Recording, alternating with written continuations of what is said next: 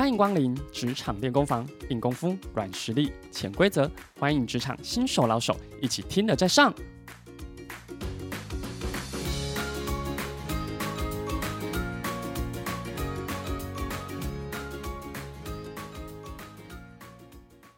各位快乐分多金的听众朋友，大家好，我是纯智的 Jason，欢迎加入今天的职场练功房。各位听众朋友，大家在生活中有没有同事或者是朋友哦？我们都认为他很会说话耶，可能是滔滔不绝的说，也可能是每次都很会修饰成好听的话。这感觉是一个很令人羡慕的特质吧？但如果他的内在想法是不好的，是负向的，就会让我们跟他的互动要思考如何回应他才是好的。所以今天就要与大家分享如何与只出一张嘴的人沟通哦。在工作场合当中，整个办公室或是每次的专案的合作，一定有善于表达自己想法的伙伴，或者是后勤实作能力很好的伙伴。如果彼此的想法都是很正向积极的，一定可以各司其职，展现好的团队能力。但如果这时候的伙伴内在动机有很多不好、多余的想法的时候，也会让内部在讨论合作会产生很多很大的困扰哦。所以这类型的人就是只出一张嘴，他的外在表达说话的状态很棒，可是内在的动机想法不良的时候，也就是很会用嘴巴办事。这就是他的特色，会开始煽动大家的情绪，所以他的表现方式总是会把话说得很好听，乍听之下你会觉得说得对耶，哇，我很认同他哦。而且他会想要说大话，让别人可以相信他，甚至习惯用暗示、煽动的方式，话中有话，甚至是希望引导你回应，甚至思考到另一个方向。所以接着用一个情境来让大家了解这类型的人会怎么跟你说呢？他可能就会跟你说：“哎，你知道吗？最近我看到主管被叫进去老板办公室，而且谈了很久很久。哎，在这过程，老板讲话有好大声哦。后来就看到主管低着头走出来，在整理自己的座位嘞。当我们开始听的时候，会觉得哇，这个同事太棒了，好关心身边的主管和身边的人。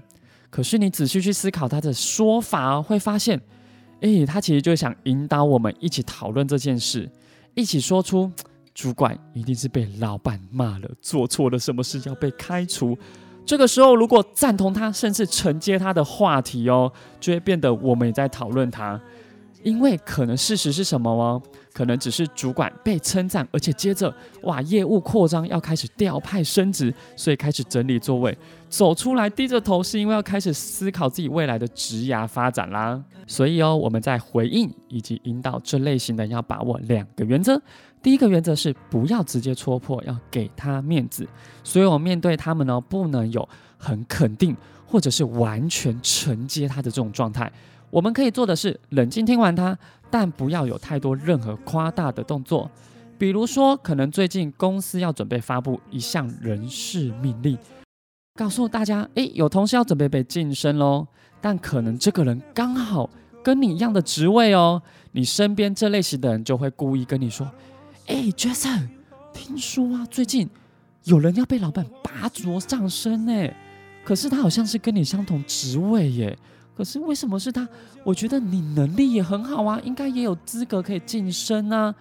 如果你是要听到他这么说的人，千万不要直接泼他冷水，也不要戳破他想要可能挑拨我们的这种状态，因为他会这么故意说，一定他后面有一套剧本，他也想要让它发生。